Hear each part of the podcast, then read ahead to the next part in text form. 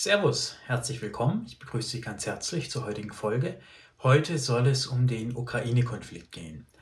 Vorweg, ich habe selbst viel zu wenig Detailkenntnisse, um es in der Tiefe beurteilen zu können, um konkret beurteilen zu können, was da passiert oder nicht passiert. Deswegen möchte ich das Ganze auf eine abstraktere Ebene heben. Das heißt nicht, dass ich das Leid der Menschen übergehen möchte, überhaupt gar nicht, aber ich habe zu wenig Detailwissen, zu wenig militärisches Fachwissen, um da konkrete Analysen durchführen zu können. Deswegen wird es eher eine Analyse auf einer abstrakten Ebene bleiben heute. Was wir aktuell sehen, ist, dass es in der Ukraine zunehmend ein Stellungskrieg wird, also ein Abnutzungskrieg. Also es gibt keine großen Landgewinne der einen oder anderen Seite, sondern beide Seiten sind eigentlich permanent damit beschäftigt, neues Material zuzuführen, was dann verschlissen wird. Oder um es genauer auszudrücken, es werden immer neue Menschen zugeführt, die dann einfach sinnlos erschossen werden.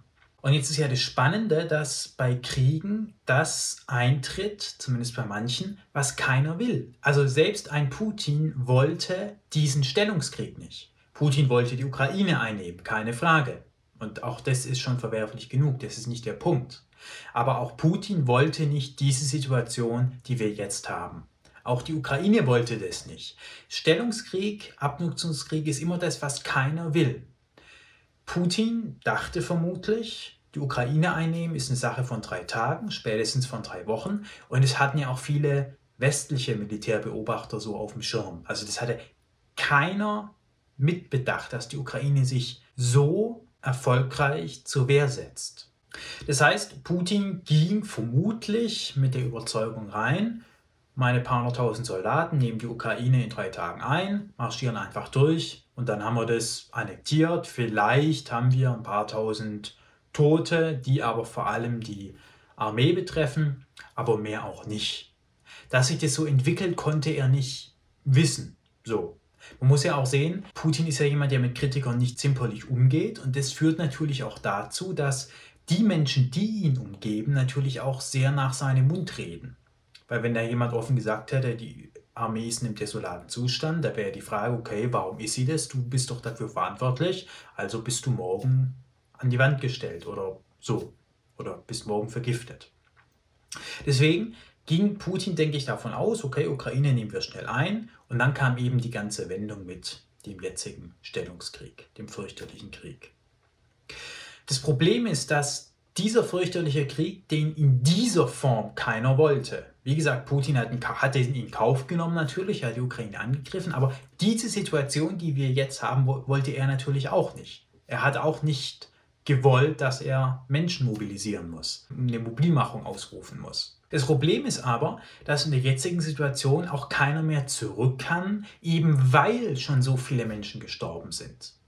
Mit jedem weiteren Tag, mit jedem Toten mehr wird es für beide Seiten immer, immer, immer schwieriger, den Rückzug zu vertreten. Und das ist das Grundproblem. Deswegen gibt keiner nach und das sinnlose Blutvergießen geht weiter. Das ist meines Erachtens so die Analyse. Das heißt, auf der einen Seite kann die Ukraine nicht mehr zurück von ihren Forderungen, weil sonst steht sie vor, ihren, vor ihrer Bevölkerung als absolute Verlierer da. Auf der anderen Seite kann Putin aber auch nicht mehr zurück aus demselben Grund. Das heißt, wir haben eigentlich eine Situation, wo keiner wirklich zurück kann. Und deswegen plädiere ich dafür, dass man diesen Konflikt de facto beendet, also mit dem Waffenstillstand, aber die wirkliche Entscheidung, wer jetzt gewonnen hat, einfach aufschiebt. Man vereinbart einfach, okay, so wie die Linie jetzt sind, so bleibt sie, so wie der Grenzverlauf jetzt ist, bleibt er erstmal und dann verhandeln wir. Und dann schauen wir Verhandlungslösungen, wie es denn endgültig wird. Und das hat meines Erachtens den Vorteil, dass keiner sofort der Verlierer oder der Gewinner ist. Keiner der beiden Seiten muss sich für die Rolle des Verlierers rechtfertigen, weil jeder sagen kann, ja, wir verhandeln. Jeder kann aber auch glaubhaft sagen, okay, wir frieren den Zustand jetzt erstmal ein, den Frontverlauf. Es sterben keine weiteren Leute. Und wer jetzt gewonnen und wer verloren hat, lösen wir in Verhandlungen. Und diese Verhandlungen dürfen sich ruhig zwei, drei, fünf, zehn, zwanzig, dreißig, vierzig Jahre ziehen, mit dem Hintergedanken, dass sich in 10, 20, 30 Jahren die Rahmenbedingungen so ändern, dass die heutigen Fragen vielleicht dann keine Rolle mehr spielen. Vielleicht so in Richtung Korea-Konflikt, Nordkorea-Südkorea, sind zwei Länder, die sich de jure immer noch im Krieg befinden, aber de facto ist es ein Frieden. Die Menschen beschießen sich nicht mehr gegenseitig, es sterben keine Soldaten mehr an der Grenzlinie. Das heißt, wir haben sowas wie einen de facto Frieden, aber de jure im Krieg. Und es ist ja auch das, was eigentlich angestrebt wird. Es sterben keine Menschen mehr. Und das ist, denke ich, das Wichtigste. Und je länger sich dieser Zustand hält, desto irrelevanter wird ja auch die Frage für beide Seiten, wo jetzt die Grenze genau verläuft. Man verwöhnt, gewöhnt sich daran und irgendwann wird aus diesem Aufschieben ein echter Frieden. Also genau das, was man im privaten Rechtsstreit nicht will und was im zivilen oder auch im strafrechtlichen natürlich die Vollkatastrophe ist, dass sich Gerichtsverfahren unendlich lange ziehen und ewig nicht feststeht, wer muss jetzt wem was zahlen und so weiter. Das ist im privaten, im Zivilrecht oder auch im Strafrecht unter Einzelpersonen natürlich nicht gut, keine Frage. Da sind schnelle Entscheidungen wichtig und auch endgültige Entscheidungen. Aber ich glaube, bei Konflikten zwischen Nationen ist es anders.